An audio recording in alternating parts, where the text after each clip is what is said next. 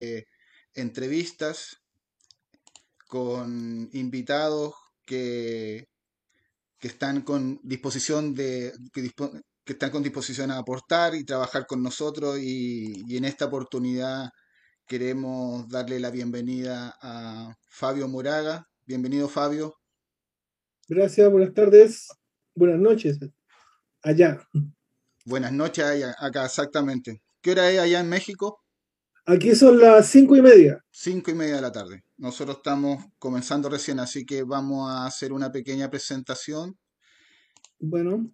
Eh, Guillotina Radio tiene el gusto de presentar a Fabio Moraga Valle, licenciado y maestro en Historia por la Universidad de Chile, doctor en Historia por el Colegio de México, fue investigador asociado de la Universidad Nacional de Autónoma de México, sus líneas de investigación son Historia política e intelectual de América Latina contemporánea, Historia de la educación y la cultura en América Latina contemporánea, autor, entre otros, de la independencia y comienzo de los regímenes representativos 1808 a 1850, junto a Guillermo Palacios, Muchachos casi silvestres la Federación de Estudiantes y el Movimiento Estudiantil Chileno, 1906 a 1936, y de artículos en revistas indexadas sobre historia de la educación, movimientos estudiantiles e historia política.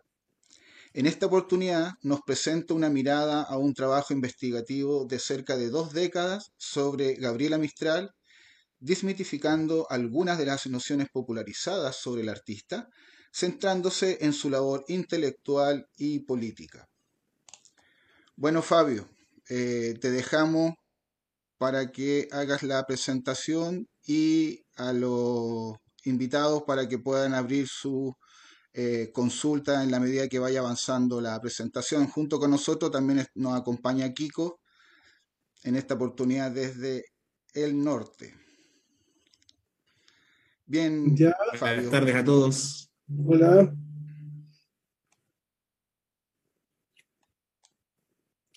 ¿Empiezo? Sí, comienza nomás para que hagas tu presentación. Ya. Eh, Muy bien. ¿Cómo estamos ahí? Ahí estamos. Ahí se ve bien, ¿verdad? Bueno, vamos a empezar con esta presentación. en realidad, yo quisiera hacerla bastante dinámica, un, tanto así rápida o corta, ir tirando algunas ideas centrales eh, para después dar paso a, debates, preguntas, respuestas, etcétera. Entonces, eh, bueno, tal como, eh, como se decía en la introducción, este es un trabajo Esto es un, trabajo de, varios años de, investigación eh, que en realidad se detiene, avanza, etcétera. En el último tiempo ha resurgido un poco el interés sobre Gabriela Mistral. Y hay que decir dos cosas antes de, iniciar esto. Yo no me dedico a la poesía de Gabriela Mistral, sino fundamentalmente a su prosa, es decir, a aquellos textos que no son poéticos eh, eh, específicamente, pero en general me, dedico a ver la trayectoria intelectual, eh, profesional, cultural de Gabriela Mistral, que, eh, y no tanto su, digamos, no escudriño tanto en su poesía, ni en sus aspectos personales o más eh, íntimos, por así decirlo, porque la, literatura ha escrito demasiado, mucho sobre eso, y, por un lado, digamos, ha, explorado mucho ese campo. Yo no soy, no, no soy especialista en literatura, entonces no me meto en eso, para ser serio y por el otro lado, hay, digamos, la figura de Gabriela Mistral es una figura que es fruto de eh, utilizaciones, hay que decirlo así derechamente, dependiendo del momento político que estemos atravesando. Por ejemplo, durante la dictadura, la, dictadura hizo una utilización de la figura de Gabriela Mistral y resaltó ciertos aspectos de su obra y dejó otros de lado. ¿Y cuáles aspectos resaltó? Aquellos que le convenían, por ejemplo, a la dictadura, la familia, el cuidado de la familia, los niños, la mujer eh, en su rol tradicional, etcétera, que Gabriela Mistral tiene mucho escrito sobre eso y defiende a la familia tradicional, ya vamos a, explicar por qué, y defiende al niño, y entonces se resaltan como los aspectos, entre comillas, conservadores de su pensamiento, y no, em, y, no otros aspectos que son más avanzados. Entonces, el pensamiento de Gabriela Mistral es muy difícil de, de encuadrar en una, en una cierta tendencia política o ideológica. Sin embargo, se lo hace. Entonces, la dictadura transformó eh, a Gabriela Mistral en una señora que escribía rondas de poesía, rondas para niños, poesía sobre la mujer, eh, sobre los sentimientos, etcétera, etcétera. Entonces, esa fue una etapa.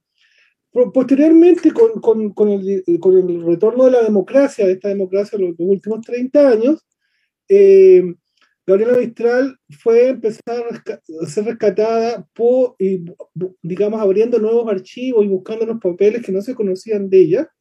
Empezó a ser rescatada en sus aspectos más íntimos, que era algo que se venía desarrollando desde hacía mucho tiempo.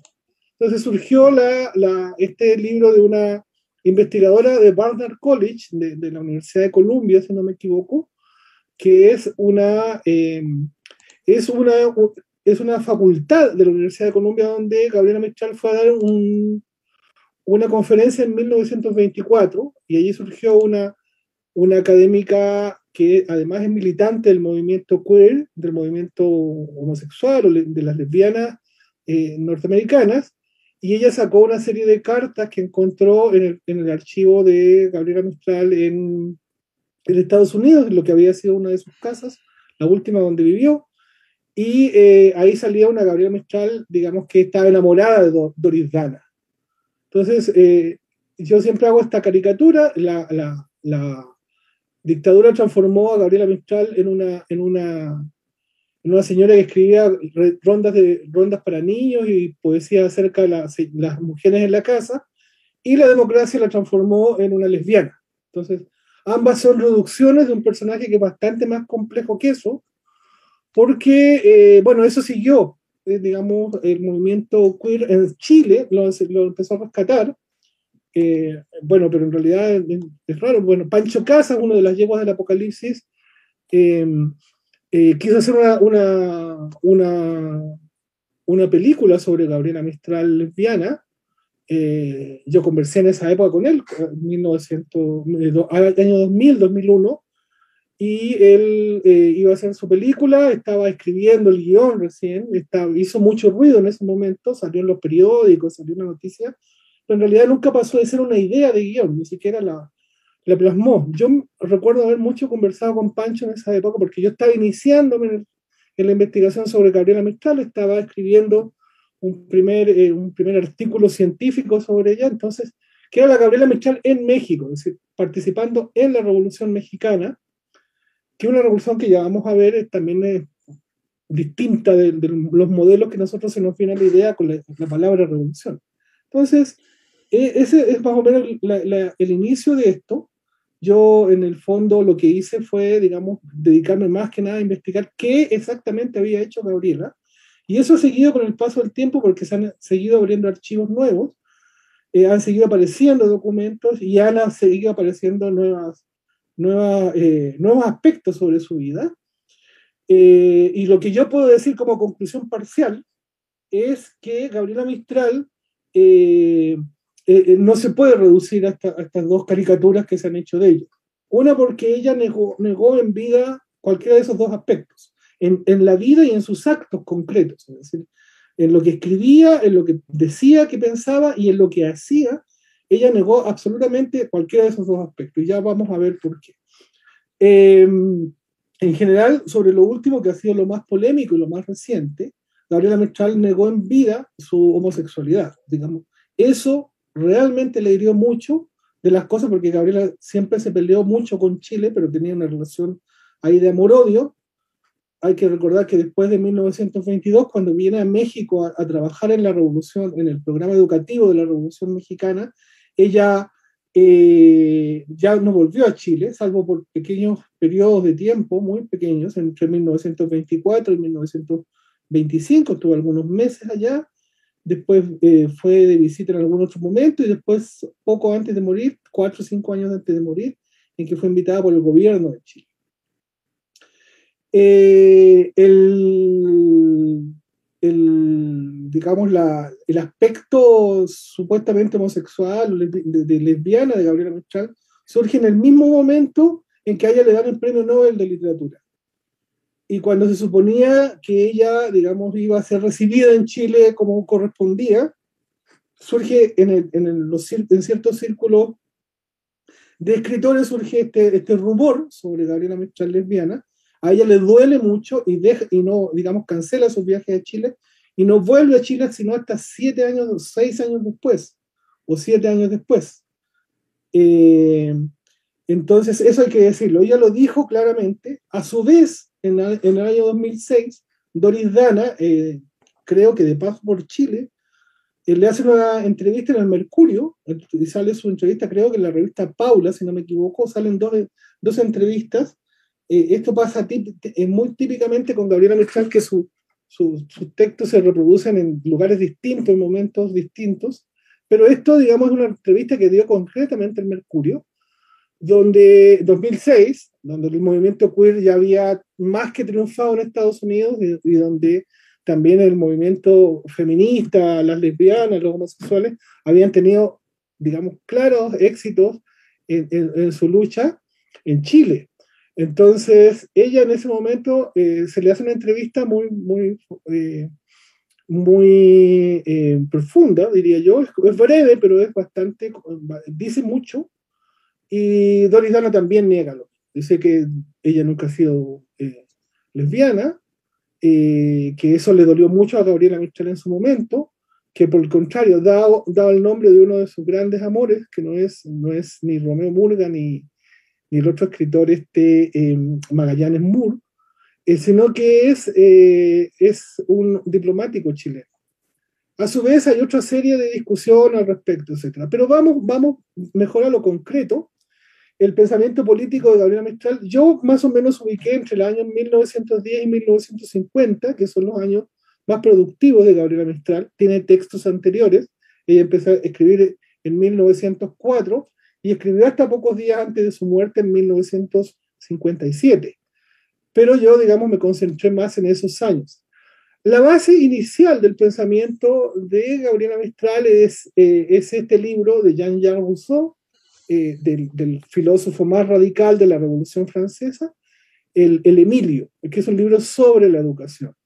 Entonces, eh, digamos, el, el tema de la educación atraviesa o es la base del pensamiento político de Gabriela Mistral. Es el sustento principal donde construye su edificio. Eh, hay una historia larga, yo la he dicho en otras, en otras eh, presentaciones que están en, en, YouTube. Si ustedes las buscan, eh, las encontrarán, son muy fáciles de encontrar.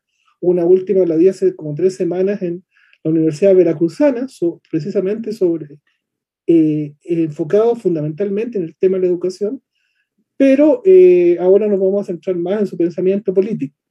Entonces, la otra base teórica, em, eh, ideológica y política de Gabriela Mistral es León Tolstoy. Nosotros sabemos que León Tolstoy es este, este escritor ruso famosísimo, eh, uno de los padres del anarquismo y de lo que se llama en la literatura el populismo ruso.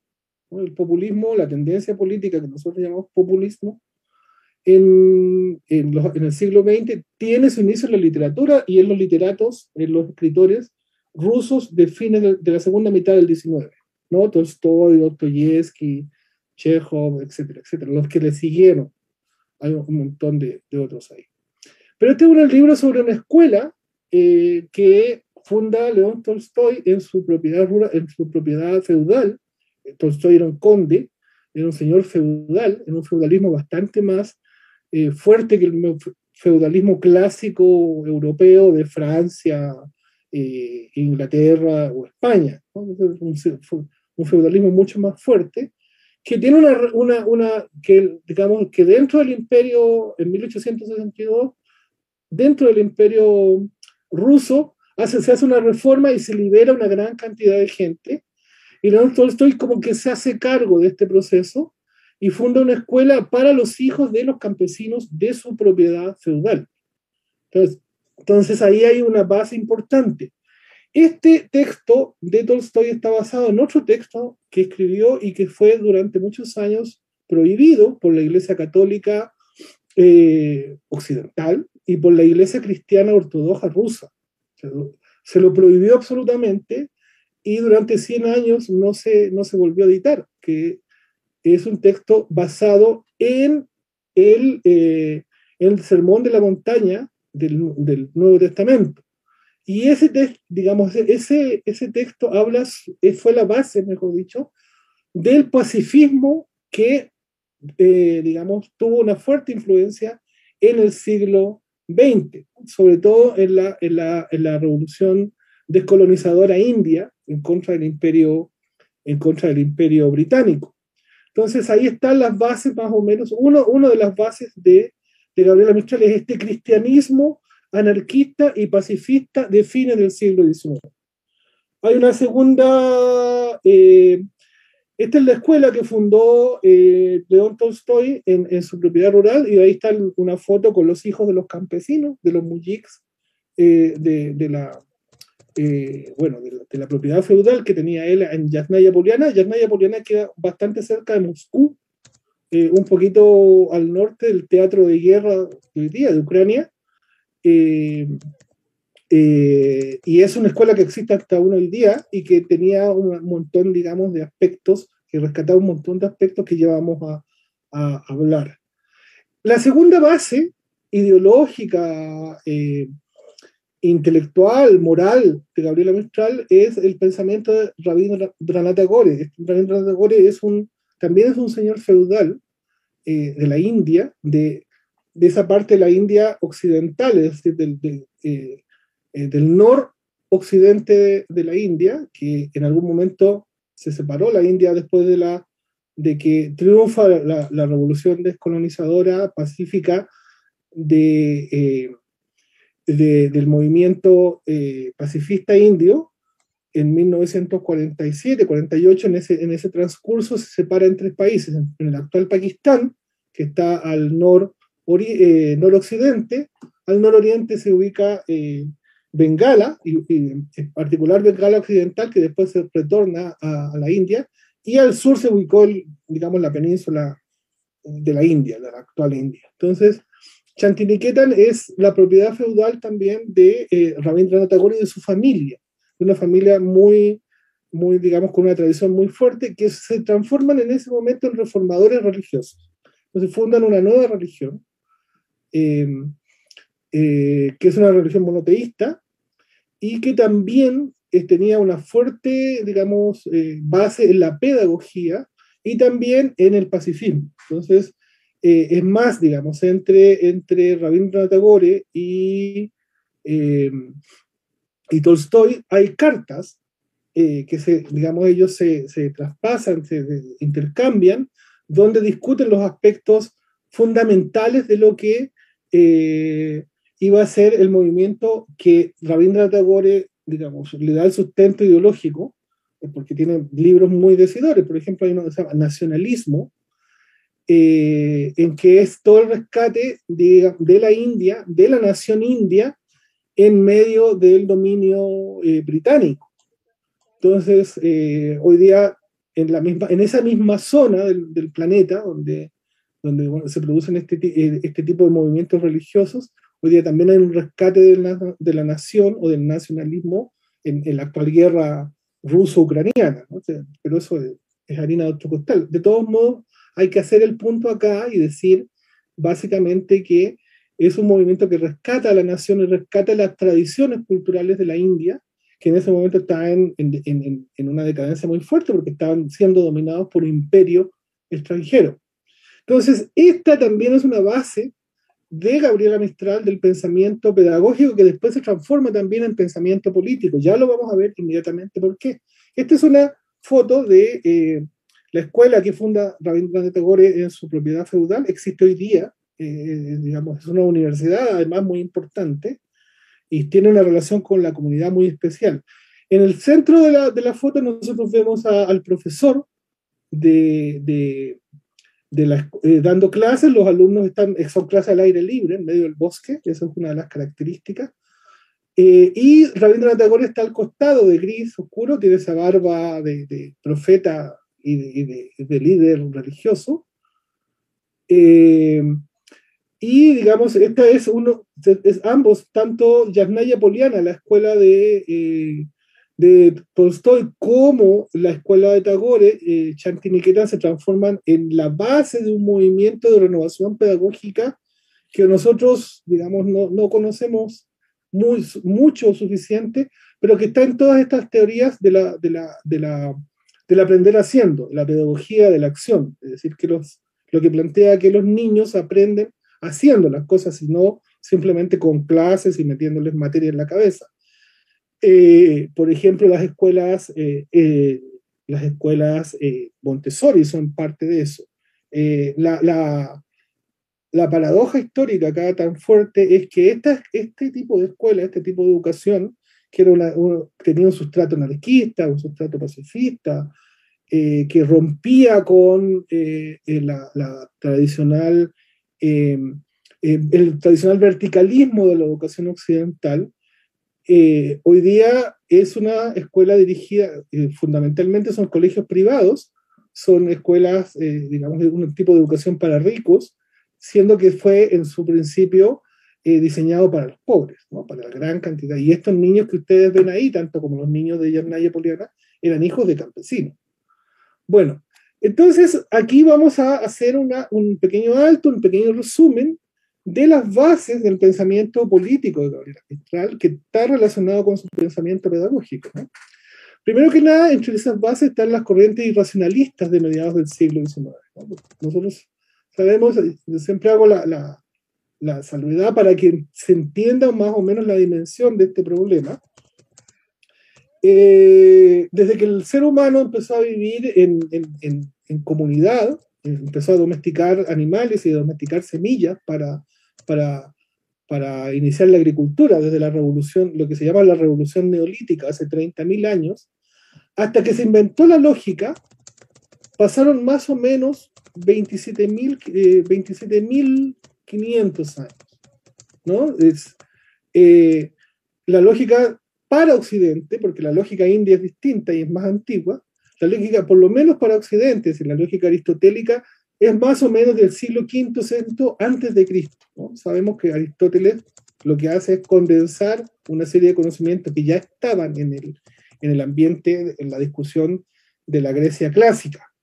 Entonces, eso tardó más o menos 27.500 años.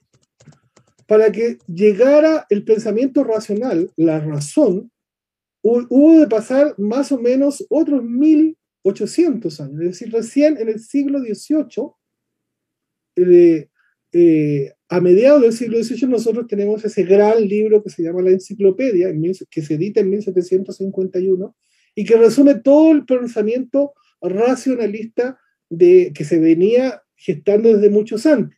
Entonces, para que podamos entender un poco la dimensión, ha habido 30.000 años desde que vivimos en comunidad, ha vivido eh, relativamente 27.500 años sin pensamiento lógico y el, resto, y el resto de los años ha vivido sin pensamiento racional. O sea, la razón es una cosa de ayer en la historia. Entonces, en el siglo XIX eh, surgen, se, se refuerzan una serie de corrientes antirracionalistas eh, esto no quiere decir que, digamos, que las corrientes antirracionalistas surjan en el siglo XIX. En realidad surgen junto con el racionalismo, con la ilustración. Inmediatamente que se organiza el pensamiento ilustrado, surge su antítesis, por así decirlo, que es el pensamiento antirracionalista. Esto, ¿qué rescata estas corrientes ideológicas de esa época? La intuición, la importancia de la intuición en el conocimiento humano. Eh, el romanticismo, por ejemplo, es un, movimiento cultural que rescata mucho la, la sin razón o la, el irracionalismo y la intuición. Entonces, van como tres, estas tres tendencias van pegadas y Gabriela Mistral se nutre de ellas de alguna manera muy fuerte. Ella confía mucho en la intuición.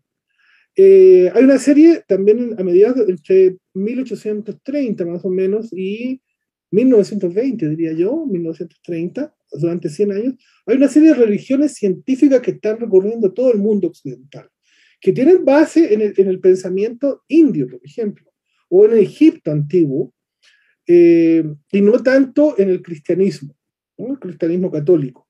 Es, es, una especie de reacción en contra del cristianismo católico. Entonces, hay una serie de relaciones científicas, el positivismo, por ejemplo, esta, esta, esta, esta filosofía de la ciencia o, esta, o este planteamiento respecto de la ciencia evoluciona y desarrolla una religión de la humanidad, que hace unas, es, digamos, muy largo de explicar, pero es fundamentalmente una reacción frente al excesivo racionalismo del positivismo. La teosofía, por ejemplo, es otra de estas religiones. Gabriela Mistral fue teósofa. La teosofía es una especie de sabiduría acerca de la religión, básicamente. Eh, eh, eh, etcétera. Hay una serie de religiones científicas. si uno busca, hay un libro en particular, se me olvida en este momento el nombre del autor, que se llama Las, las religiones científicas, precisamente, y ahí donde hace un repaso de, todas de todo este tipo de religiones que surgen, que se desgajan del catolicismo en el siglo XIX. El espiritismo es otra de, la, de, la, digamos, de este tipo de religiones. Enseguida también tenemos el, socialismo utópico. Eh, aquí hay que hacer un, un, un, paréntesis. Cuando, cuando se habla del socialismo utópico, en general, en la izquierda moderna, se habla, se habla con cierto desprecio porque Marx eh, habló, digamos, de Engels, en su libro del socialismo utópico del socialismo científico, negó el socialismo utópico, pero en realidad es como una especie de movida política, porque el socialismo utópico había, había dominado eh, a la izquierda eh, occidental buena parte del siglo XIX. Había hecho una revolución el socialismo utópico, ojo, ¿ah? la revolución de 1848 es obra de los socialistas utópicos, de los Saint-Simonianos. Saint-Simon, el conde de Saint-Simon, era uno de los ilustrados franceses que se dedica digamos, fundamentalmente a promover, eh, una vez que, que, es derrotada la revolución, sobre todo en 1830, a promover eh, el avance de la ciencia en la sociedad y funda una de las corrientes del socialismo utópico, la otra es el, el socialismo de Owen, de, de, inglés, y hay otras, está Fourier, por ejemplo. Eh, en cambio, el conde de Saint-Simon es una de las corrientes más fuertes de esto, y, eh, son entretenidos los socialistas utópicos. Ellos planificaron, por ejemplo, el canal de Panamá, el canal de Suez, eh, planificaron los primeros trenes metropolitanos, es decir, los, metros. Eh, es más, las estaciones del metro del centro de Santiago son planificadas en 1924 por un, por un positivista, por un, religioso de la humanidad. hay también un cristianismo socialista que surge en esta época, que después va a ser base de la teología de la liberación en los 60, pero surge en esta época. Eh, por ejemplo, Lamennais, uno de los socialistas utópicos, un saint-simoniano, eh, eh, es jefe de la policía de París en, ¿cómo se llama? durante la revolución de 1848, cuando Francisco Bilbao, nuestro Francisco Bilbao, va a, a digamos, a, vuelve a, París después de la, de la, derrota de la revolución de 1851 en Chile. Él se encuentra con la Mené patrullando a fusil en mano las, las... No, perdón, encuentra ya derrotada la revolución. Antes había visto a la Mené, al, cura, que era un cura que rompe con la religión católica, es, es excomulgado, eh, eh, eh, la Mené patrullaba las calles de París como jefe de la policía con, un fusil en la mano. O sea, no eran, no eran, estos socialistas utópicos no eran tan utópicos, eran bastante concretos. Planificaban ciudades, planificaban urbes modernas, eh, controlaban la policía, hacían revoluciones, etc. Entonces, hay que sacarle un poco el San Benito que le colocó Marx por una cuestión política, ¿no? porque él necesitaba derrotar ideológicamente al, socialismo anterior. Eh, hay un cristianismo socialista también, como decíamos, y hay un el vegetarianismo también es de esta época, ojo. ¿eh? Gabriela Mistral es teósofa y es, vegetariana toda su vida. Eh, seguimos entonces. Uno, uno de los primeros aspectos, digamos, y una, quizás una de las primeras cosas del pensamiento político de Gabriela Mistral, uno de los primeros aspectos que le saltan a la izquierda en general, es que es la cercanía con Alejandro Escobar y Carballo. Alejandro Escobar y Carballo es un, anarquista, un vegetariano y un teósofo, más o menos lo mismo. Gabriel Mistral no compartió tanto el anarquismo. En 1913 le envió una carta a Escobar y Carballo, le dice que él que lo admira mucho, eh, que no comparte algunas cosas, que más bien ella no entiende esto del socialismo, no entiende, digamos, de qué se trata y que necesita seguir conversando con él, etc. Gabriela Mistral era de dos cosas, mucho. Era de escribir, de escribir mucho, de cartearse con mucha gente, con muchísima gente, y la otra de reunirse con ellos en, en ¿cómo se llama?, en eh, especies de reuniones íntimas o secretas o muy personales. Ya vamos a ver cómo termina esta historia al final de esta exposición. Eh, Alejandro Escobar y Carballo había estado en el Partido Democrático, perdón, en el Partido Democrático antes de 1900 y después se había acercado al anarquismo. También estuvo en la experiencia esta de las colonias tolstoyanas, que son colonias que se hacen en Chile basadas en Tolstoy, pero en realidad colonias tolstoyanas se reprodujeron en muchos otros países de eh, Occidente. Eh, ¿Cuál es la idea de las colonias tolstoyanas? Es la, idea de un grupo de personas se instala en algún lugar eh, y empiezan a, vuelven a las raíces, ¿no? Vuelven al inicio de la humanidad, vuelven al inicio de esto de la revolución, de la revolución neolítica, eh, vuelven a cultivar la tierra, viven de la tierra, eh, viven en comunidad, no tratan de no desarrollar eh, relaciones de poder entre ellos, vivir aparte de la sociedad, desarrollar. En esta idea del socialismo utópico, de que si nosotros hacemos un experimento social que es exitoso, la sociedad por sí misma nos va a imitar y vamos a ir hacia el socialismo en una vía pacífica, por ejemplo recordémonos que estamos antes de la revolución rusa, ojo, todavía la revolución rusa no existe, entonces no está en el horizonte ideológico o político, en, el imaginario de la gente. Entonces, em, eh, Alejandro Escobar y Carballo estuvo en algún momento en la fundación del Partido Socialista junto a Recabarren en 1912. Pero eh, hay dos cosas. Eh, su, participación fue muy tangencial en algún, en algún sentido, pero también hay que decirlo, eh, lo, yo tengo muchos amigos historiadores del Partido Comunista y tienen un problema muy fuerte con explicar el anarquismo, por un lado, y su relación con el movimiento estudiantil. O sea, ambos, tanto los tantos anarquistas como, como, como comunistas niegan sus raíces en el movimiento estudiantil, por un lado, pero además, digamos, no es, los historiadores modernos, que, digamos, se rigen por ciertos cánones éticos, por así decirlo, que uno tiene que dar cuenta de lo que está encontrando, aunque no le guste, no puede hacer una historia parcial.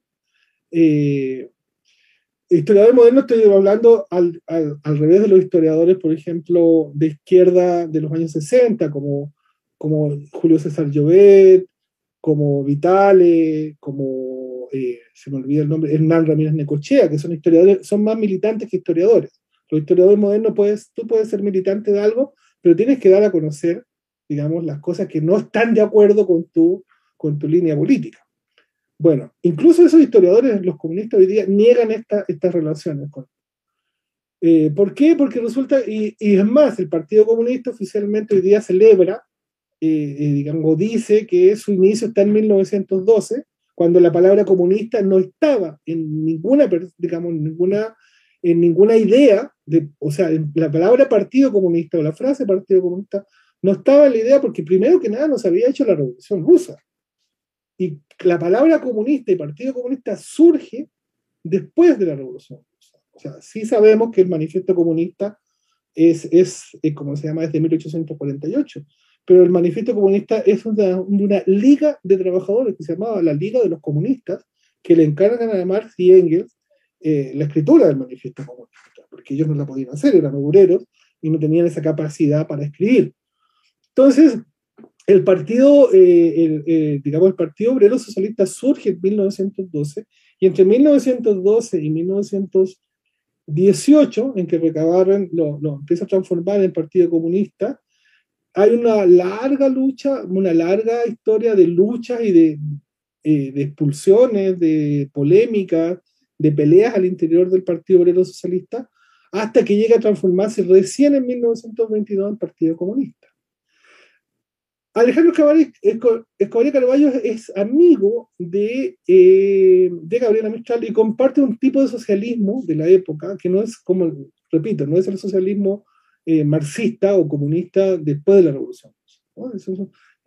hay una corriente que se llama el socialismo fabiano, de un grupo inglés que se llama los fabianos, que estaban dirigidos por Bernard Shaw, un, gran, un gran eh, escritor de la época, entonces, esta, comparte ese socialismo pre-revolución rusa, un socialismo que coquetea con el pacifismo, que coquetea con el, con el, anarquismo, que coquetea con el socialismo utópico, no es un socialismo marxista.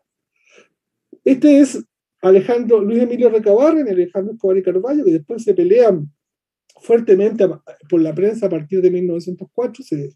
se, digamos, uno estaba ya ideando la idea de un partido obrero socialista y el otro estaba, digamos, coqueteando mucho con el anarquismo, pero de todos modos eran compañeros de lucha. Eh, hoy día uno cuando pone, yo me costó mucho encontrar esta foto, yo sabía que existía, cuando uno eh, pone Alejandro Escobar y Carballo en Google no encuentra fotos. Esta foto la, la acabo de rescatar yo de un, un libro de Eduardo de Bes y Carlos Díaz de 1987, que, que compilan una serie de artículos sobre sobre el eh, socialismo en el siglo, a fines del siglo XIX, principios del siglo XX. Entonces, ahí está, digamos, la, recabaron el de Bicote, el que está de pie, y Alejandro Escobar y Carballo, que ahí se ve claramente que es un muchachito, es un, es un jovencito, eh, está sentado, pero eran, digamos, eran amigos y rivales, por así decirlo. Gabriel Mistral llega a la Revolución Mexicana en 1922, ya lo habíamos dicho, eh, lo habíamos adelantado, hay que decir algo antes. Gabriela Mistral es una mujer que no es política, tiene un pensamiento político, pero ella, no, ella desprecia la política partidista. Ella es más bien una intelectual, una escritora de tomo y lomo, es pura. Eh, eh, su pedagogía y su labor pedagógica la hace a pesar de ella, la hace para sobrevivir. Pero más allá de eso, ella deja un legado impresionante, la pedagogía que Hoy día no lo vamos a tocar. Eh, sobre todo a partir de la Revolución Mexicana. Entonces, ella llega en 1922 invitada por José Vasconcelos, eh, que es un filósofo y político mexicano, es más político que el filósofo. José Vasconcelos en 1919 había escrito un libro que se llama Estudios Indostánicos. Estudios Indostánicos es un, libro que traduce el legado cultural de la India, que en ese momento se empieza a poner de moda, hacia Occidente, para entender qué es lo que estaba pasando en este país. Ya anteriormente se habían traducido libros, libros eh, tradicionales, religiosos de la India, se había hecho un congreso de religiones en 1895 en la Universidad de Chicago, habían venido santones y líderes espirituales indios, uno de ellos, Vivekananda, se había quedado acá, durante, se quedó durante un tiempo eh, eh, predicando, eh, y reuniendo seguidores, o sea, había una especie de ambiente muy propicio para, o muy receptivo de las ideas de la India. Entonces, eh, y, también en, menor medida de Persia y de Egipto antiguo, en realidad de toda esta zona donde, de toda esta zona del Tigris, el Éufrates, digamos, el, el, Mar Rojo, donde había nacido la, la, cultura occidental, la Grecia clásica. Todo, eso, digamos, lo que hace la Grecia clásica es resumir un poco todas las ideas que habían estado circulando durante miles de años en, esta, en esa zona. También en la zona de las grandes guerras de la humanidad. Esa es una zona en permanente conflicto entre lo religioso y lo político. Entonces José Vasconcelos escribe ese libro en 1919, eh, Gabriela lo lee, y el año 1919 también es el año en que se traduce Chantiniketan, Morada de Paz, así se llama el libro de eh, eh, Rabindranath Tagore, que es este libro que pusimos antes, ¿no? Decimos que era un libro eh, fundamentalmente que tenía una propuesta pedagógica, pero además una propuesta política y humana de, cómo debe organizarse la humanidad. Entonces, Eh, ese es uno, uno de los antecedentes de la Revolución Mexicana o, de, los legados que atraen a Gabriela Mistral de la Revolución Mexicana.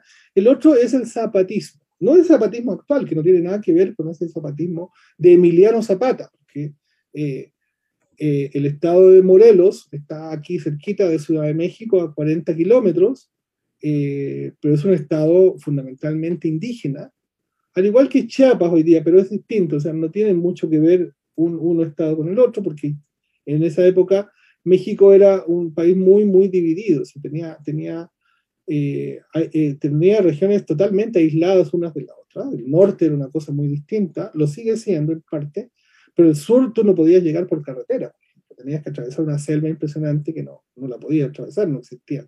Había que llegar solamente por mar y no, se, no, se, no habían vuelos de avión. Entonces, eh, eh, Emiliano Zapata el líder es un líder agrarista y hace toda una reflexión, una construcción, pese a que es un campesino, no es un campesino, eh, digamos, de, no es un pata rajada, no, no es un, los que tiene que estar ahí 12 horas al día encorvados, picando la tierra para sembrar. Es, un, es un caballerango, es un tipo que, que, digamos, que es una clase media campesina es un domador de caballos que lidera un movimiento agrarista. Y el agrarismo es muy importante en el pensamiento de Gabriela Mistral. ¿Por qué? Porque ella había nacido en el norte chico, donde la, agricultura es la vida. Si, tú no cultivas la tierra, no comes simplemente. No es como en el centro de, eh, de Chile, del Chile tradicional, en que en realidad la agricultura es algo mucho más fácil el acceso al agua, que, hoy día sabemos que no, digamos, cada vez más escasa, pero en, esa época no, eh, sobre eh, la productividad que tiene la tierra, etc. Entonces, Gabriela Mistral desarrolla toda una, desde su experiencia más concreta y desde su autodidactismo, porque Gabriela es autodidacta, nunca tuvo educación formal, nunca tomó una clase formal, o tomó un par de años de, de la primaria, pero después la expulsaron, nunca más volvió. Eh, cada vez que le intentó entrar y cada vez que intentó validar sus títulos, eh, la rechazaron. Entonces ella tiene este pensamiento, eh, ¿cómo se llama? Este pensamiento pedagógico que tiene que ver fundamentalmente con la experiencia, pero a partir de esa experiencia desarrolla un pensamiento político que es el agrarismo. ¿no? Ya vamos a ver, digamos, de qué significa esto el agrarismo es una de las corrientes de la Revolución Mexicana, porque la Revolución Mexicana no fue un movimiento como, por ejemplo, podríamos decir, la Revolución Rusa, que tuvo un movimiento claramente más dominante, aunque habían, digamos, muchas tendencias distintas, por eso se pelearon entre ellos y también se fueron, eh, eh, se fueron dando de baja mutuamente. Eh, dejamos hasta acá esta parte, ya vamos a explicarla mejor.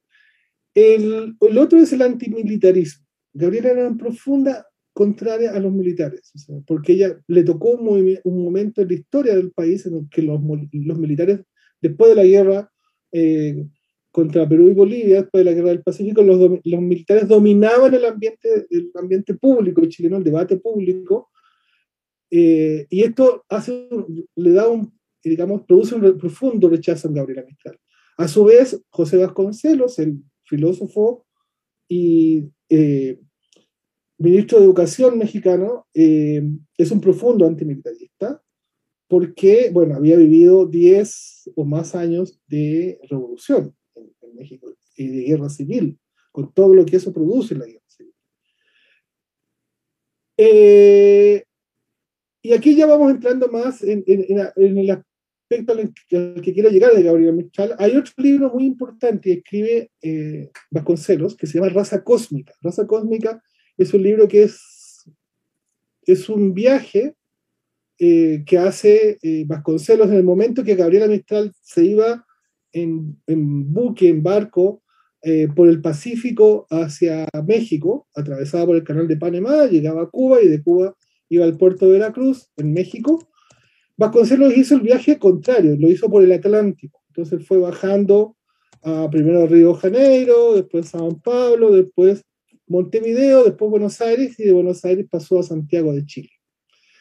Eh, ahí tiene, en Santiago de Chile tiene una, una, una polémica muy diplomática muy fuerte, con, con, digamos, porque dice cosas en contra de los militares y prácticamente les estaban tocando a los santitos en esa época. Eh, además, no era un católico católico, al igual que Gabriel Mistral, ya vamos a ver digamos, esos aspectos. Eh, y él establece esa teoría de la raza cósmica que distingue y dice que hay cuatro razas fundamentales, la blanca, la negra, la amarilla y la eslava, y esas razas se van a fundir, se funden en lo que es la raza americana. Eh, esa mezcla de razas se van a fundir y esa raza va a surgir una raza superior, que es la raza cósmica, que es la raza que tenemos en América Latina. Entonces, eso va básicamente el americanismo en otro aspecto, ya vamos a ver de qué se conviene, pero este es un americanismo que no es un latinoamericanismo. No es esa, esa idea que tenemos en el sur de la América Latina. Este es un americanismo que son las dos Américas juntas, la América del Norte y la América del Sur. Eh, vamos entonces, eh, perdón, estas se me cruzaron. Vamos a ver entonces, en resumen, qué es lo que es el pensamiento político, cuáles son las bases del pensamiento político de Gabriela Mistral ese famoso socialismo, esto de eso que decíamos hace un rato, el socialismo fabiano. Hay otro socialismo de la Internacional del Pensamiento, de la revista Clarté, eh, que es eh, que en Chile, digamos, está, eh, por un lado, Alejandro Escobar y Carballo, y después está el movimiento que surge en la Federación de Estudiantes, que es el movimiento de la revista Claridad, y todos los escritores que se reúnen ahí en torno a la revista Claridad, que está Manuel Rojas, está José Santo González Vera, eh, eh, hay otra serie de, digamos, de escritores un poquito menos conocidos, pero también llega en 1921 Pablo Neruda. Pablo Neruda tiene una etapa anarquista muy, muy fuerte en esa época que ya después se transforma. Porque Pablo Neruda, todo esto entre paréntesis, no se hace comunista en Chile, se hace comunista afuera y no, se, no milita en el Partido Comunista de Chile, milita primero en la Internacional, el Movimiento Internacional de los Comunistas. Entonces, esa es una parte, lo otro el antimilitarismo, el antioligarquismo, eh, eh, ¿cómo se llama? Eh, Gabriela Mechal una profunda antiburguesa y una profunda antioligárquica. Eh, en ese sentido tiene muy claro a la clase que pertenece, pero no es una mujer de izquierda, y ya vamos a ver por qué. el agrarismo, decíamos, hablaba de un, de un socialismo en esa época, en los años 20, hablaba de un socialismo que sería un americanismo criollo. Y aquí nos cruzamos con otros dos, eh, eh, otros dos autores que vamos a, ver y vamos a entender qué es lo que es finalmente en términos políticos de Gabriela Mistral eh, a partir de los años 30. Hay una evolución religiosa, ella fue educada en el catolicismo, pero después se, se, hace, digamos, se hace a la teosofía, se transforma en teósofa, y la teosofía era una serie de logias o sectas pequeñitas que tenían sedes en distintos lugares y que se unían en una gran logia central, como eh, los carbonarios o los eh, masones, con, ese, con ese modelo. Eh, después se hizo budista, fue budista durante más de 20 años. En la época en que se fue, se vino a México, más o menos en 1922, era profundamente budista eh, y en ese sentido, por eso hace tanto, digamos, hace tan buena mancuerna, hace buena collera con, con, con Vasconcelos. Al final de su vida, Gabriela vuelve al catolicismo, ¿no? porque ahí la entierran con el, con el jubón, con la, la vestimenta de los franciscanos. Con ella pide, digamos, en su testamento ser enterrada con la eh, vestimenta de los franciscanos. Este es el agrarismo. O sea, este es un texto, este es el texto más político, más ideológico de Gabriela Mistral, eh, que escribe un texto sobre el agrarismo, donde ella propugna en 1928, en plena dictadura de Ibáñez, propugna el, digamos, el agrarismo para Chile, es una sociedad basada en la producción agrícola, de la misma manera que en ese momento em, Gandhi proponía, una, proponía que la India dejara de ser una, una, un emporio productivo industrial para Inglaterra, que le proveía eh, lana y se transformara fundamentalmente, se fuera fundamentalmente, volviera a la agricultura. Está la agricultura y la vida en el campo y la vida agraria también están las bases en los textos teóricos de Rabindranath Tagore. Entonces ahí hay toda una, una mezcla y unas líneas de conexión entre eh, el pensamiento Tolstoy, el pacifismo y el agrarismo Tolstoy, el pacifismo y el agrarismo indio, el pacifismo y el agrarismo mexicano y el agrarismo chileno. Entonces, pero Gabriela Mistral en realidad en esto estaba muy sola, ¿no? Ya no vivía en Chile, ya no va a volver a Chile. Y en realidad su, digamos, su, el agrarismo que propone en este artículo, que son dos páginas como esta, es un agrarismo, digamos, que no, no, en ese momento Chile ya estaba encaminado hacia otro lugar. Eh, aquí ya vamos, digamos, llegando al final de, esto, de nuestra presentación o, digamos, a la parte medular. Ella hizo dos prólogos a dos libros muy importantes, uno menos conocido y otro más conocido. Eh, uno de esos libros es El nacionalismo continental de Joaquín Edward Bello, ese famoso escritor de los años 30, 40, 50, murió los fines de los 60 que es el tío de este Jorge Edwards. Jorge Edwards es más, Joaquín Edwards Bello, digamos, los Edwards son los Edwards, ¿no? la, la de la familia de banqueros de principios del siglo XIX.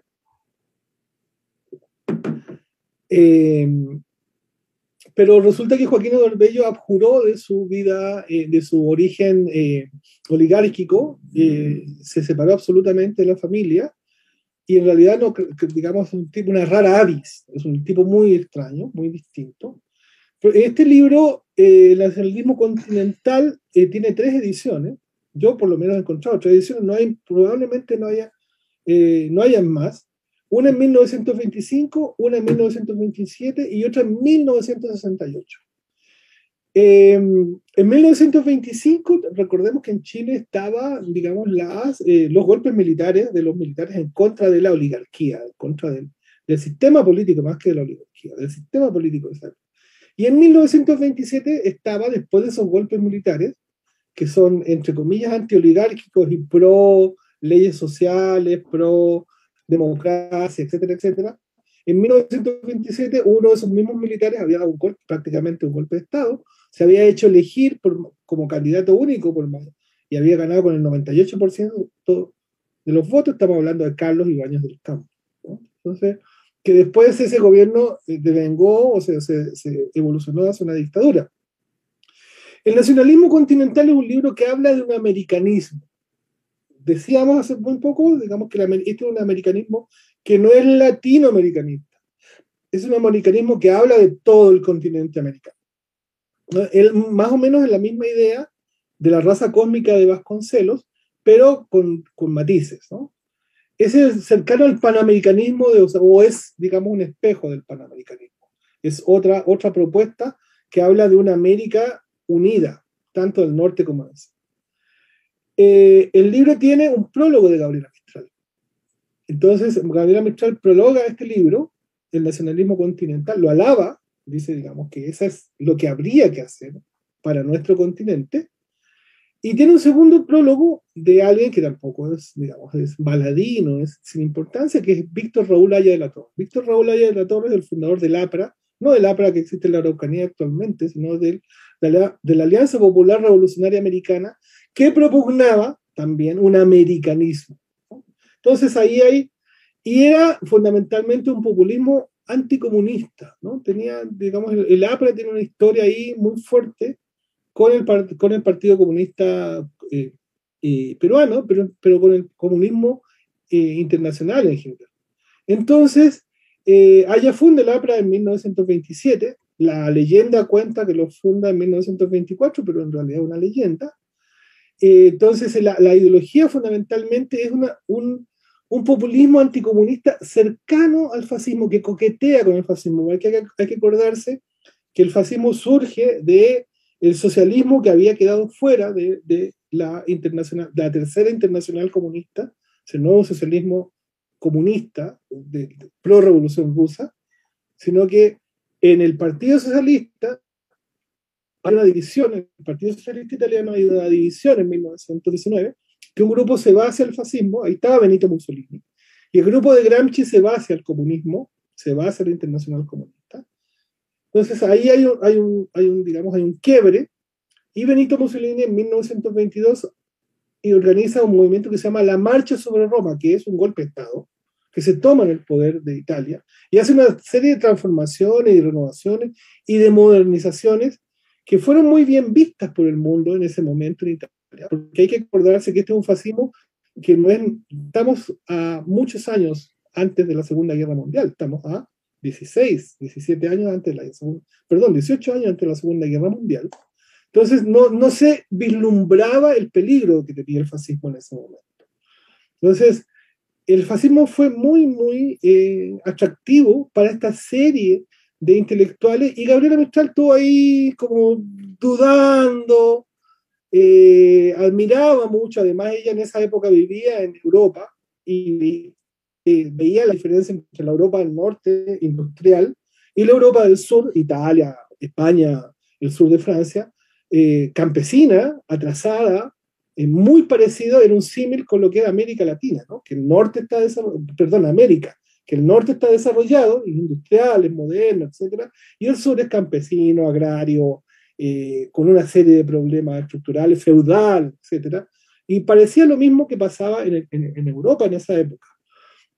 Entonces, este es el nacionalismo continental, esta es una de las, la de la izquierda es una, creo que la de 1925, y la segunda imagen, la de la derecha, es la de 1968. Eh, Gabriel Mistral prologa otro libro muy importante, muy importante, que es La política y el espíritu. Yo, eh, releyendo los, mis antiguos papeles, porque esta es una investigación muy antigua, tiene más de 20 años, eh, ahora me topo con que la edición de La política y el espíritu, la que encontré yo ahora, es de 1940. Hay una edición anterior. La edición La política y el espíritu es un libro que tiene varias ediciones previas y varias versiones. Es el, el manifiesto del movimiento demócrata cristiano chileno, o del social cristianismo chileno. Entonces, Gabriela prologa también este libro. En realidad ella le manda un recado este, este, este, este, estilo literario, este, eh, este eh, modelo literario que no es prosa, no es poesía, no es ensayo político, eh, no es ensayo social, es especie de un, un, recado íntimo en el cual toca muchos aspectos. Entonces ella le manda recados a medio mundo, le manda a sus amigas, le manda recados a políticos, le manda recados a a, intelectuales, a otros poetas, etc. Eh, este es uno de sus recados. Le mando un recado a Eduardo Frei, donde lo alaba y define que la política del espíritu, este ensayo y manifiesto que da origen al, al, movimiento demócrata cristiano, no al partido demócrata cristiano, sino que al movimiento como una serie de, eh, digamos, de eh, una, una idea fuerza que reúne a distintas tendencias políticas. Eh, Gabriela, dentro de, lo que dentro de lo que hace, no, no, no se ahorra críticas porque Eduardo Frey olvidó en, en la política y el espíritu el voto femenino. Y aquí vamos a otro tema muy importante. Gabriela no es feminista, no es feminista. Ella es sufragista y el sufragismo es esa corriente política que propugna el voto de la mujer el derecho a voto de la mujer, pero no es feminismo. Gabriela abjura del feminismo porque el feminismo de la época, el feminismo de, digamos, de las, de las chilenas de, feministas de esa época, ella dice que es un feminismo burgués. tanto ella lo rechaza como a ella lo rechaza. Es fundamentalmente el movimiento feminista liderado por Amanda Labarca en esa época y que era un feminismo burgués, o sea, de señoras que se, de clase media alta que se juntaban a tomar tecito y que hablaban de los derechos de la mujer y que eran esposas de políticos. Eh, es más, Amanda la Barca no se llamaba Amanda la Barca, tenía otro apellido. Agarra su, eh, digamos, el apellido de Guillermo la Barca, que es un líder eh, del movimiento pedagógico de esa época, pero además del, Partido Radical.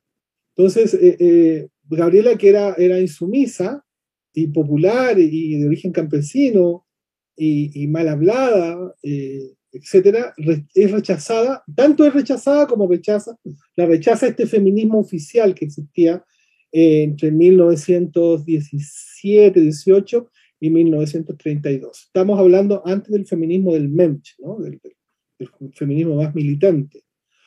Eh, estamos hablando mucho antes del voto femenino, de, que la mujer adquiera en Chile el, derecho al voto femenino. Entonces, eh, Gabriela critica esto, pero ella es sufragista, no es feminista. Es más, ella dice que no es feminista, lo dice claramente.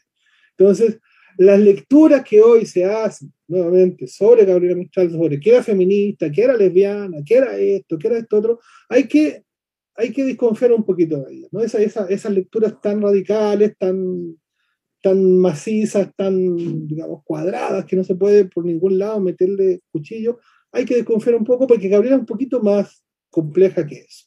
Entonces, tiene un, digamos, aquí hay un documento, una invitación de una comisión técnica femenina eh, mexicana que la invita en función de su estatura intelectual y de, lo que ella representa para la lucha del voto femenino. Esto es en México el año 1948, justo el año que se está dando el derecho al voto a la mujer en México. Entonces, ya, vamos, ya llegamos al final. Eduardo Frei Montalva era un joven católico que militaba en un movimiento eh, religioso que se llamaba la Acción Católica, eh, en un momento en que los católicos tenían prohibido participar en política militar. Lo tenían prohibido.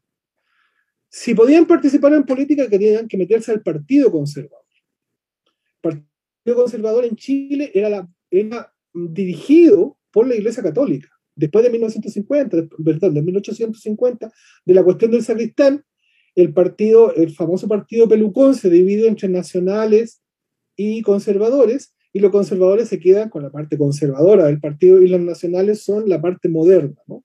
Ojo que, lo, por ejemplo, los nacionales serían lo que hoy sería Renovación Nacional y el Partido Conservador sería lo que es la UDI. Entonces, eh, la, la, paradoja histórica es que en 1862 la ley de reforma a la educación más moderna de América Latina de esa época la hacen los nacionales, la hacen lo que hoy día sería renovación nacional, es decir, la derecha liberal. Se junta con los radicales y se junta con los liberales y hacen una reforma a la educación, que fue una reforma bastante, bastante mal estudiada hoy día, pero bastante eh, modernizadora y bastante avanzada para la época. Entonces, este Eduardo Freire era un joven estudiante que le toca vivir la dictadura de Ibáñez, que milita en la acción católica que estudia, eh, eh, eh, estudia en el Instituto Luis Campino y en sus memorias cuenta cómo se quedaba la noche estudiando en el frío, porque no, digamos, no había nada de calefacción, y el Instituto Luis Campino, ese que está en Recoleta, digamos, ese que tiene un, tenía una cúpula de un, observatorio astronómico en la, no sé si todavía está, en, en, la puerta del edificio. En ese Instituto Luis Campino, Frey estudia y, es un tipo muy, muy estudioso, muy dedicado, digamos, al estudio, con una vocación muy fuerte, eh, y que está, digamos, en, el momento de caída de Ibáñez. Y ellos se organizan en la acción católica, forman un movimiento más político, un colectivo estudiantil, eh, que se llama Renovación, con, que ahí están, digamos, los eh, fundadores de lo que van a ser después la democracia cristiana está eh, Gumucio, está el mismo, está, eh, ah, se me olvidan en este momento los, compañeros de él, etc. Y en cierto momento se juntan con otro grupo de la Chile que estaba, estaba que se, eh, digamos, el, famoso grupo Avance, que, en la cual estaba naciendo, en el fondo, la izquierda moderna, la izquierda que va a, a existir hasta hace unos 10 años atrás es decir, la izquierda comunista, la izquierda socialista y la izquierda revolucionaria, la izquierda, eh, a la izquierda del Partido Comunista. Entonces, eh, en el grupo Avance estaba esta serie de gente, entre, entre otros estaba Salvador Allende, eh, y en el grupo Renovación de la Universidad Católica estaba Frey, Gumucio, Garretón, etc. El, papá, el papá de Manuel Antonio Garretón. Manuel Antonio Garretón era, era, nunca fue socialista siempre, era demócrata cristiano. ¿Qué pasa con Frey? En 1933 eh, es invitado, eh, digamos, todos estos muchachos que habían participado en el derrocamiento de Ibáñez y que estaban en la efervescencia política en el momento. 1931 es una crisis tan fuerte como 2019. El 18 de octubre de 2019 es el 21 de julio de 1931. Cae el gobierno, acá no llegamos a tanto, en, esta, en el 2019, cae el gobierno, derrocan a, a Ibáñez, se exilia a Ibáñez, hay una serie de movimientos políticos distintos, está la República Socialista, hay una serie de ensayos que iban entre el socialismo, el fascismo, hay una serie de, digamos, de, de experimentos políticos, de golpes de Estado, etc. Y ahí está este joven Frey, militante del catolicismo, católico de, misa diaria, por así decirlo, eh, preocupado por la política. Y lo que hace la iglesia, la iglesia es que los invitan el Papa los invita a la celebración de la, eh, de la encíclica Rerum Novarum, eh, eh, pero en Roma. Entonces Frey viaja a Roma y hay una reunión de los jóvenes católicos de todo el mundo y él va a ese congreso, son recibidos por el Papa, es decir, imagínense, o sea, Dios en la tierra. Para los católicos eso es muy, muy importante. Entonces es como, es como para los musulmanes peregrinar a la Meca, etc. Entonces, él va a ese viaje en, mil, eh, digamos, en, 1933 y, después del Congreso de las Juventudes Católicas, eh, como era muy barato, eh, compra un boleto de tren, en esa época ya existía, y recorre toda Europa, o gran parte de Europa. Entonces se va a, de Roma, eh, bueno, aparte digamos, de ir a ese congreso, ve el experimento del fascismo, ve a Mussolini, escucha a Mussolini directamente. Entonces, y se queda impresionado por Mussolini, obnubilado, su liderazgo, su capacidad, su capacidad comunicativa, su, su, su, estatura política, eh, la, el fervor con lo que lo escuchaban sus seguidores, etcétera, porque había un, digamos, un proceso de cambio muy fuerte en, en en Italia en ese momento. Por primera vez Italia era un país moderno, se salía del medioevo, por así decirlo. Y de ahí se va a París y en París ve el experimento filofascista de parisino en ese momento. Eh, luego se va a Berlín. Y en Berlín eh, asiste a una marcha nazi y se asusta. Se asusta, o sea, le parece, le parece, eh, ve que a los católicos los están reprimiendo eh, los están persiguiendo, pero se asusta sobre todo, le pasa algo con el experimento del fascismo. Mientras que Mussolini lo obnubiló, lo impresionó muy bien, mucho, eh, Hitler, escuchar a Hitler, eh, lo impresionó también mucho, lo asustó. Y luego de Berlín se va a España, y en, España asiste a al experimento de la falange española, y dice, esto es lo que tenemos que hacer en Chile, fundar una falange como la falange española. ¿Qué es lo que sucede con esto? En determinado momento él va a visitar a Gabriela Mistral, que está en Europa. Creo que en ese momento estaba en París. No, no, recuerdo exactamente dónde estaba. Y resulta que va a verla, como tal, tal como en Parral iba a verla Neruda cuando Gabriela Mistral era directora del Liceo Temuco, y era un joven y él iba y le llevaba Neruda le llevaba sus poemas y Gabriela se los leía con una paciencia increíble y le tachaba y le decía esto no, arregle esto, esto está... Bueno, con Frey pasa lo mismo. Frey se va a pide entrevistarse con Gabriela Mistral, Gabriela lo, recibe y lo retiene. Frey le dice, no se vaya, siga conversando conmigo, por favor. Y conversan durante mucho tiempo. Y Gabriela decide hacer algo que fue fundamental para Frey y fue fundamental para su historia y la historia de, la democracia cristiana. Le dice, véngase conmigo, vamos a ver a Jacques Maritain. Jacques Maritain es un filósofo católico, es el principal exponente del humanismo cristiano. Y se van a, la casa de Jacques Maritain, tiene una reunión secreta, de esta que le gustaba tener a Gabriela. Se van los, se van los dos a entrevistarse con... Eh, con Jacques Maritain en su casa, que está en Suiza, está muy cerca de Ginebra. Él estaba retirado del mundo, se había retirado a reflexionar, del, estaba retirado del mundo de la política. Eh, Y Jacques Maritain le, le advierte a, a Eduardo Frey del nazismo. Le dice, esto no es lo que usted está pensando, ese miedo que sintió en Berlín es cierto, esto se viene muy mal, ojo, estamos seis años, siete años antes del estallido de la Segunda Guerra Mundial, seis años. Eh, y ya Maritain eh, convence vía Gabriela Mistral un poco a Eduardo Frey de más o menos por dónde tenía que guiar sus pasos políticos. Entonces, este es, digamos, este es, la, eh, este es el, el, mapa donde estamos. Aquí estamos, este es París, este es el centro de Francia, yo hice una muy mala captura, y este es el lago, el lago eh, Lemac, que es donde vive Jacques Maritain. Aquí está Ginebra, él vive unos pocos kilómetros hacia el norte. Eh, y ahí tienen esa reunión secreta donde que es fundamental, incluso, incluso para entender la evolución política del siglo XX en Chile. Porque el partido, este grupo de eh, políticos social cristianos empieza en esta época, empezó un poco antes, pero el movimiento demócrata cristiano empieza en 1933, eh, más o menos, o, en 1931.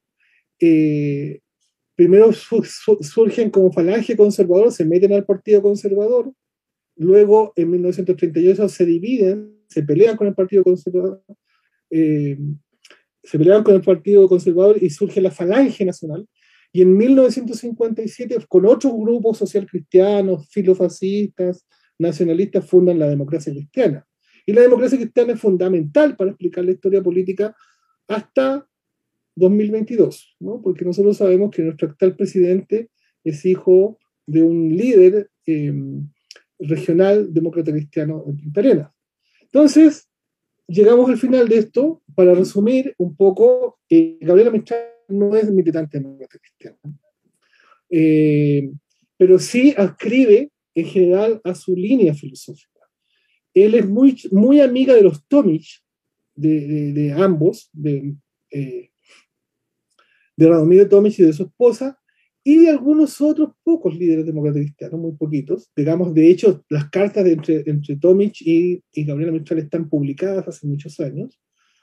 Pero Gabriela Mistral evolucionó desde ese, desde ese socialismo pacifista de 1910, que es el año en que muere eh, Tolstoy, y evoluciona, digamos, junto un poco, siguiendo la línea de Alejandro Escobar y Carballo, de ese anarquismo que coqueteaba entre la teosofía, el vegetarianismo, el pacifismo, etcétera, y que tenía una idea un poco utópica de cómo debería ser una sociedad socialista, hasta que ella se va de, digamos, de, de, Chile, en México asiste a la Revolución Mexicana, ella colabora con la Revolución Mexicana, eh, colabora con este enorme experimento que no es una revolución socialista, es una revolución nacionalista, por un lado, y es una revolución que tiene un cierto aire latinoamericanista o americanista en, digamos, en, el pensamiento de Vasconcelos.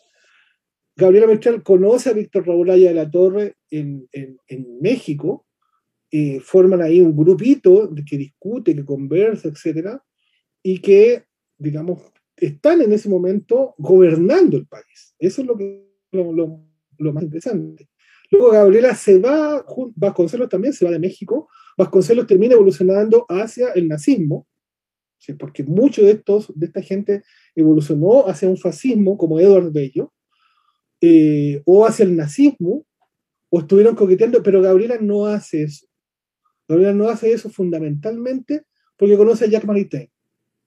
Y tienen, digamos, Gabriela no expresa todo esto, Digamos, de hecho, ella, su, su relación con Jean Maritain la, siempre tuvo muy oculta, pero tuvo la, el olfato político, para decirle, para decir, este muchachito eh, que va a hacer muchas cosas y que eh, en algún momento va a ser un gran líder político, eh, no se nos puede ir con el fascismo, no se nos puede ir con los nazis, y lo lleva a esta reunión secreta con, con Jacques Maritain, en, Ginebra, cerca de, Ginebra, y eso marca un quiebre en lo que eh, eh, por lo menos va a, hacer el pensamiento político y la acción política eh, reformista, como queramos llamarle, de eh, Eduardo Frei, por lo menos hasta 1973, ¿no? por lo menos hasta que, digamos, apoya decididamente el golpe de Estado.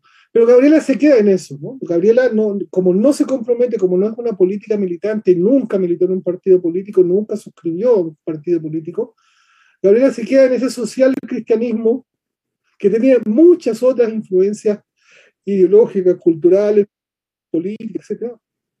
Pero se queda en la del humanismo cristiano.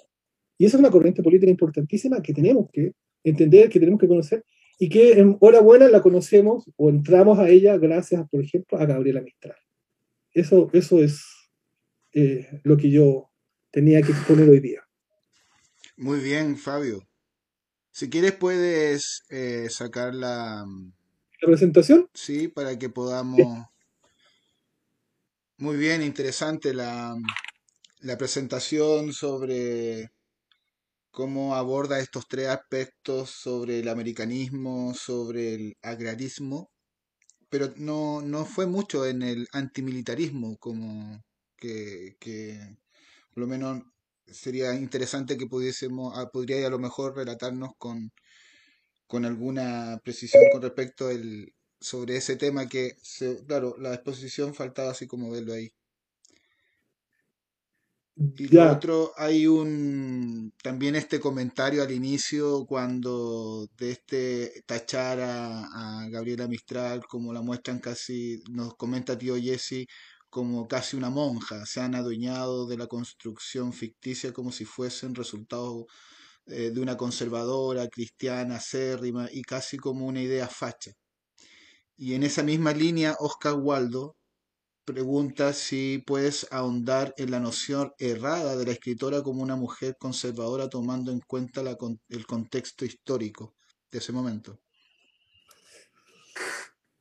Ya, a ver, mm, a ver, tres cosas. Una, em, sí, Gabriela Mistral no, no como, como repito, no, no es una mujer que desarrolle eh, una reflexión política y que haga un texto así, político. Ese texto sobre el agrarismo es el único texto que yo le conozco en varios años que he buscado sus trabajos, el único texto. Hay muchos textos todavía que no conocemos de eh, general, eh, y en general en Chile eh, existe, vamos a decirlo así, una especie de monopolio sobre, sobre los textos de Gabriela Mistral que se pueden publicar. Es así de sencillo.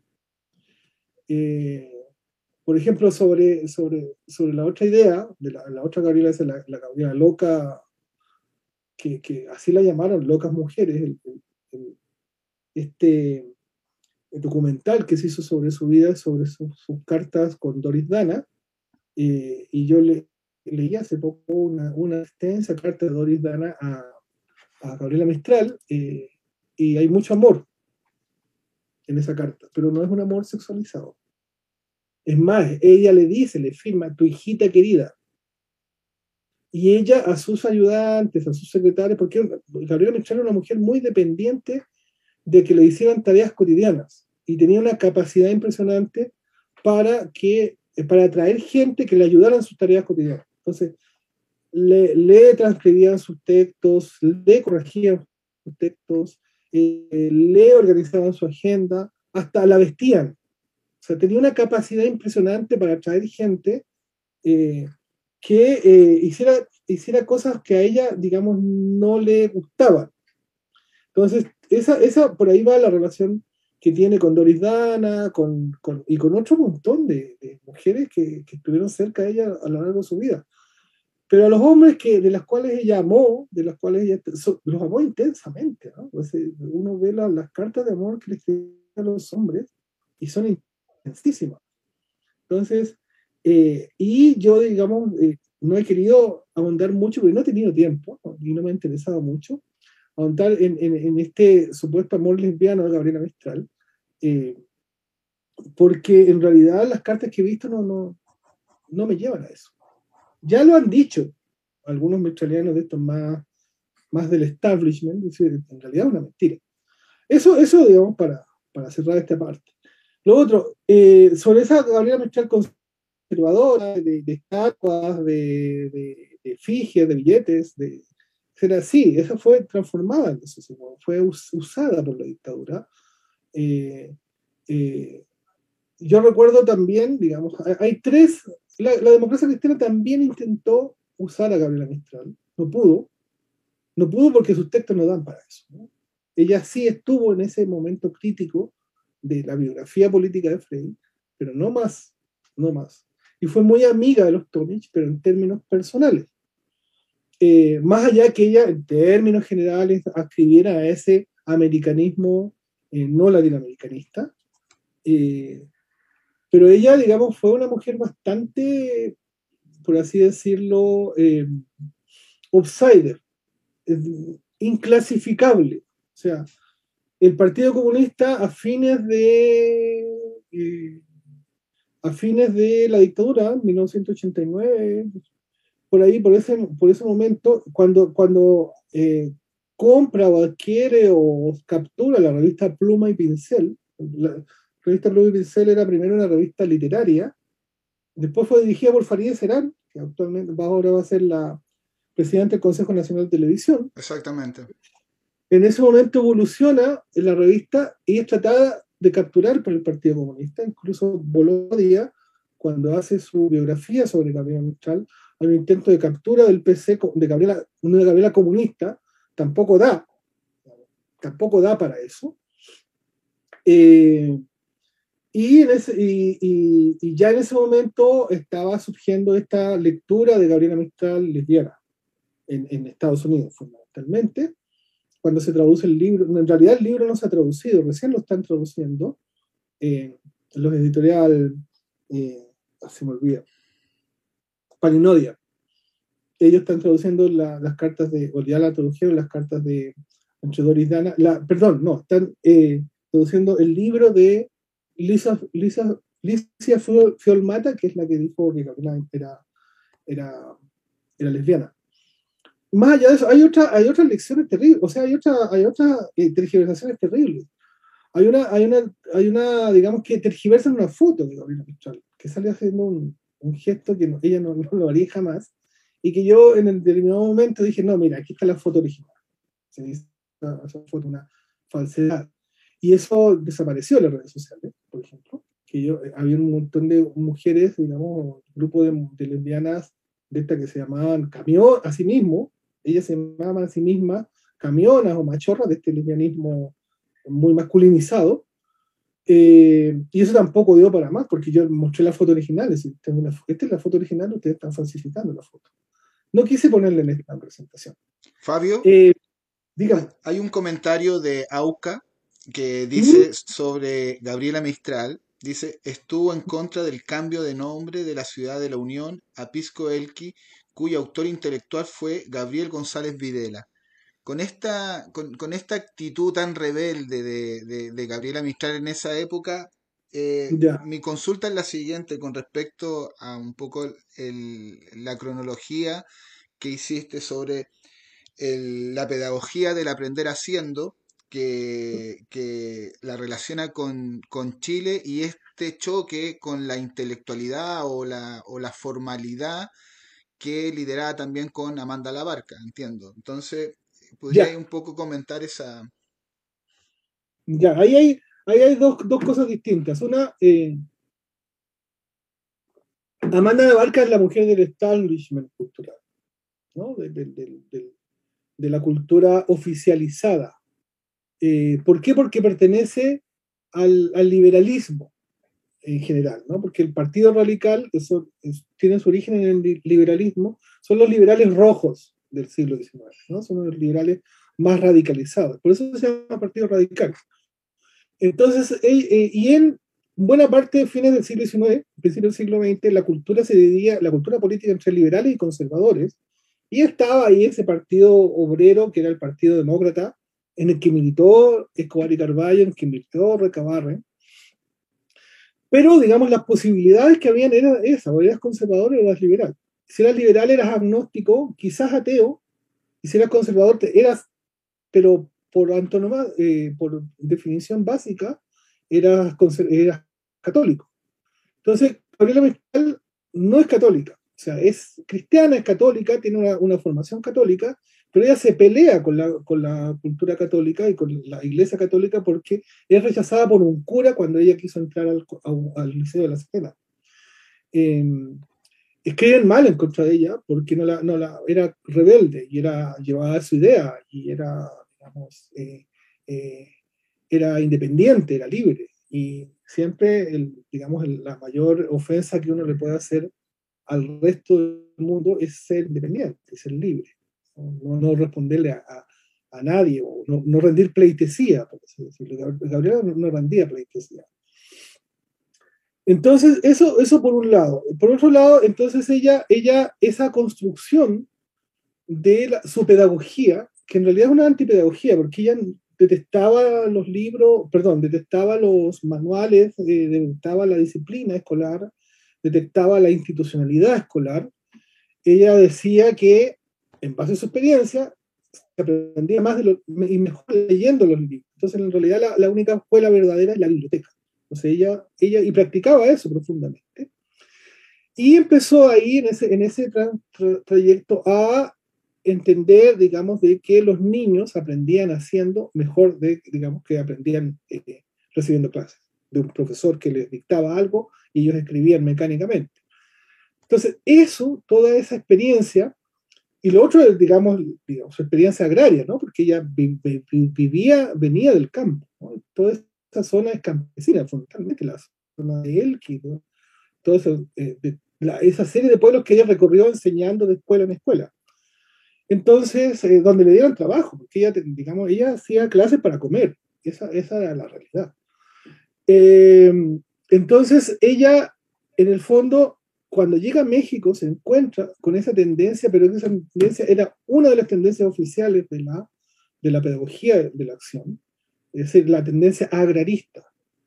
Y le viene muy bien y le hace mucho sentido, por así decirlo, los textos de Tolstoy y los textos de Tagore, porque rescataban este agrarismo, le daban sentido a lo que ella hacía.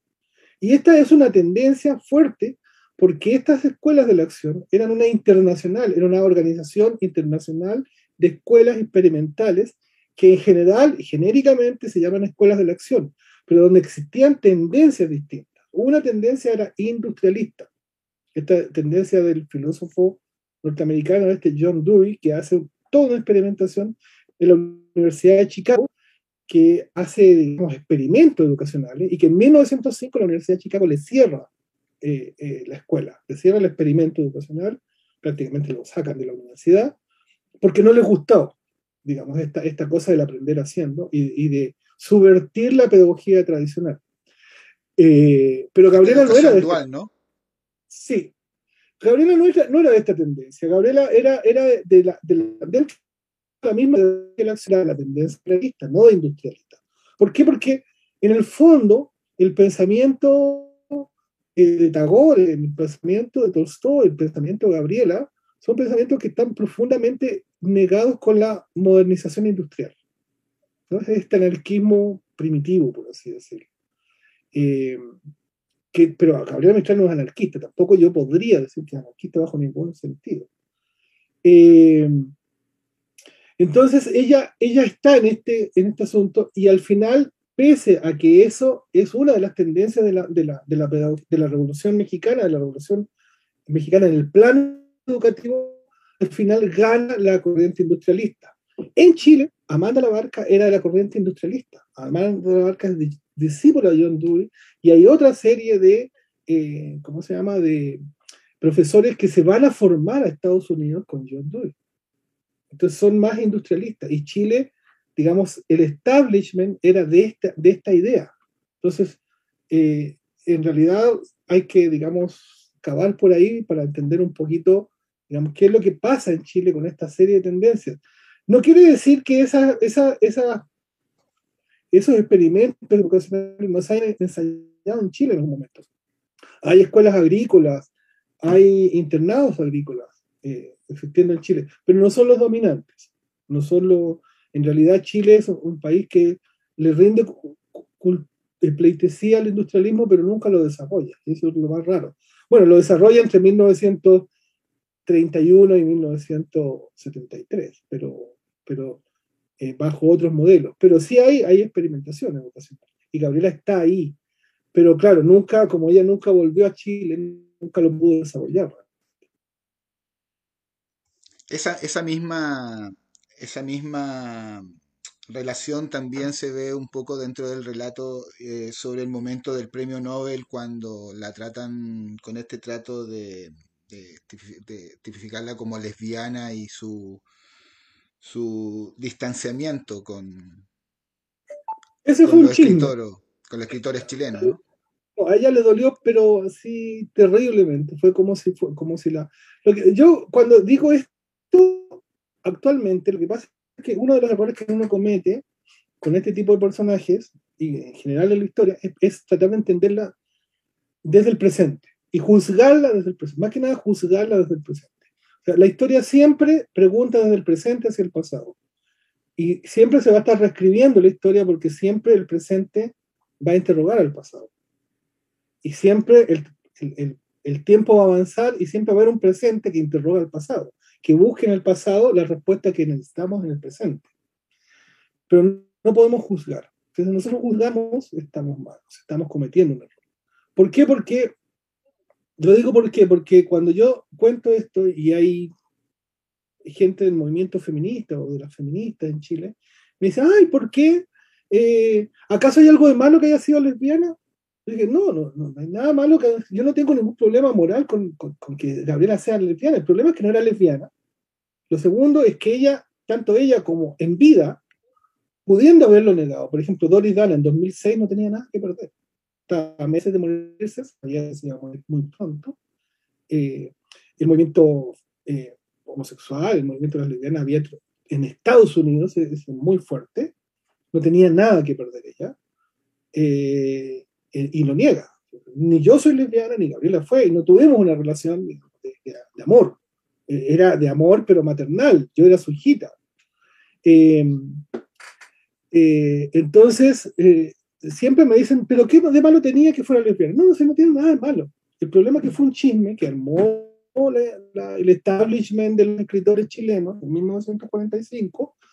Recuérdense que, que el Premio Nacional de, de Literatura eh, creo que en 1943 es, el primero, eh, eh, el primer premio nacional de literatura. A ella le dieron el premio nacional mucho después. Entonces, solo cuando le dan el premio nacional ella decide ir a Chile, a volver a Chile. Y fue su último viaje, ya estaba muy enferma, etc.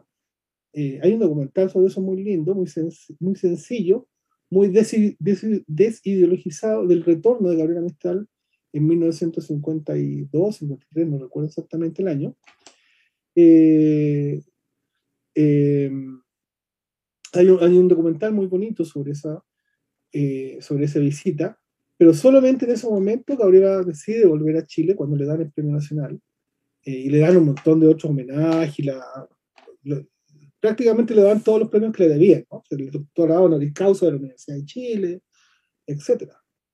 Pero, pero a, lo que voy es el error de, catalogarla con, digamos, juzgarla, más que catalogar, juzgarla. Eh, mejor es leer, digamos, qué es lo que dice ella realmente, entender el contexto en que lo dijo y luego sacar conclusiones, pero no juzgar. Porque si nosotros vamos a juzgar, decir, esto es bueno, esto es malo, estamos cayendo en el error que cayó dura, que cayó la democracia con una figura tan compleja Gabriela Mistral. Doris Gana tiene una frase impresionante. Dice, eh, lo, dice con disgusto, dice, estoy muy impresionada porque los chilenos tuvieron a alguien de la talla de Sócrates, así lo dice, de la talla de Sócrates, y todavía no la saben valorar. Muy importante. Eh, Fabio nos comenta Aguirre V dice un alcance, era partido democrático, no demócrata. Y finalmente dice una mujer inteligente, instruida, autosustentada, en los tiempos en que el analfabetismo general y político era mayoritario en Chile. Grande Gabriela. Sí, tanto Partido Demócrata como Partido Democrático cambian, ¿no? Porque es lo mismo lo de siempre, la inscripción eh, legal. Exacto. Eh, Fabio, queremos antes de, terminar esta, esta, nueva línea de, conversatorio y de presentación, eh, que estamos inaugurándola contigo este día domingo, queremos eh, agradecerte tu colaboración como siempre. de verdad, para mí fue un placer que poder estar acá siempre lo había querido. debo, debo, reconocerlo que a pesar de, lo, de las tallas que uno puede tirar en, en Facebook, tengo un respeto y, y, un reconocimiento mayor. Creo que podemos seguir avanzando en esta en estas discusiones y recordarle a la comunidad guillotinera que el próximo día domingo eh, a la misma hora, el día a las 20-30 horas, tendremos la entrevista a Antonio Turiel. Vamos a hablar sobre todo este pic del, del, petróleo y, esta crisis energética que, que, es muy delicada. Ya vimos ahí uno, vi por internet, por Twitter, una foto de que en el líder de parece que de la quinta región estaban vendiendo hasta cinco unidades por persona, entonces ya hay un tema un poco más delicado. Entonces, queremos que te puedas despedir de la, de la comunidad, eh, Fabio, y agradecido nuevamente. Bueno, sí, muchas no, muchas gracias por invitarme. En realidad fui un poco brusco al principio porque siempre con el, asunto del tiempo, eh, yo rápido, eh, les quiero agradecer mucho. Eh, yo sé, digamos, los esfuerzos porque los he vivido desde que nacieron como Radio Guillotina y como, como el experimento ha ido progresando y ha ido ampliándose y ha ido uniendo más gente. Eh, les agradezco mucho porque en realidad yo no había tratado el pensamiento político de Gabriela Mistral, lo había tratado en un artículo hace mucho tiempo, que donde inicié todo esto,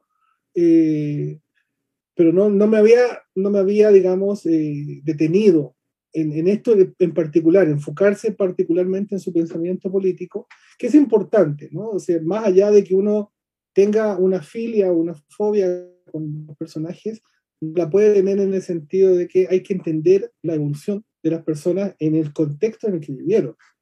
Y eso es muy importante para conocernos a nosotros mismos, para saber de nosotros mismos y para eh, sacar lecciones para la actualidad.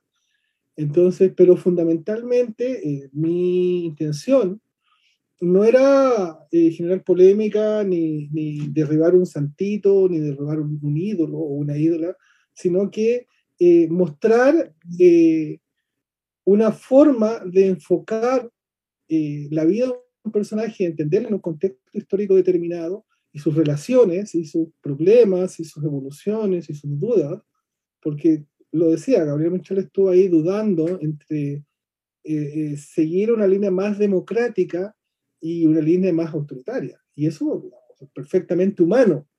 Eh, y ella se, digamos, se, se volcó por, por, lo más democrático. más allá, digamos, de todas las limitaciones que pueda tener esto, las relaciones que tuvo con Frey, o las relaciones que tuvo con, otro, con otros personajes de la política es muy, muy importante porque ella en determinado momento, por ejemplo, nunca, nunca le perdonó. Y eso también lo personal es muy importante para, para Gabriela. Nunca le perdonó a Ibáñez, por ejemplo, las la, afrentas que le hizo. Eh, además, una persona con un ego muy, muy fuerte. Entonces, realmente les agradezco mucho, pero yo, digamos, todos mis textos sobre Gabriela Mistral y sobre todos estos temas que hemos tratado, están, están en internet, uno los puede bajar eh, en forma gratuita si quieren ahondar un poco más, si a alguien le sirve, digamos, para un trabajo que esté haciendo, para, para un trabajo de, semestre, o una tesis, lo que sea. Digamos, yo estoy abierto, digamos, siempre comparto mis cosas, yo no creo en el conocimiento privado, por el contrario, creo que el conocimiento tiene que circular y tiene que eh, contribuir al, pensamiento democrático eh, y socialista compartiéndose, compartiéndose y discutiendo y eh, eh, dialogando, etc. Entonces, todos mis textos están, son de público eh, alcance, a un clic, a dos clics de, computador. pero nunca había trabajado digamos, en específico esto y les agradezco mucho la oportunidad. Interesante, muy bien. Bien, siendo las 8, las 10, 10 de la noche acá en Chile, Fabio, después de tener esta, este conversatorio, esta exposición muy, muy interesante y rescatatoria de, de Gabriela Mistral. Así que queremos darle la despedida a Fabio y desearle a toda la comunidad guillotinera que tengan un buen inicio de semana. Así que nos estamos viendo. Y recuerden, el próximo día domingo vamos a tener a Antonio Turiel. Así que no se pierdan estas nuevas temporadas. Así que nos vemos. Chao, Fabio.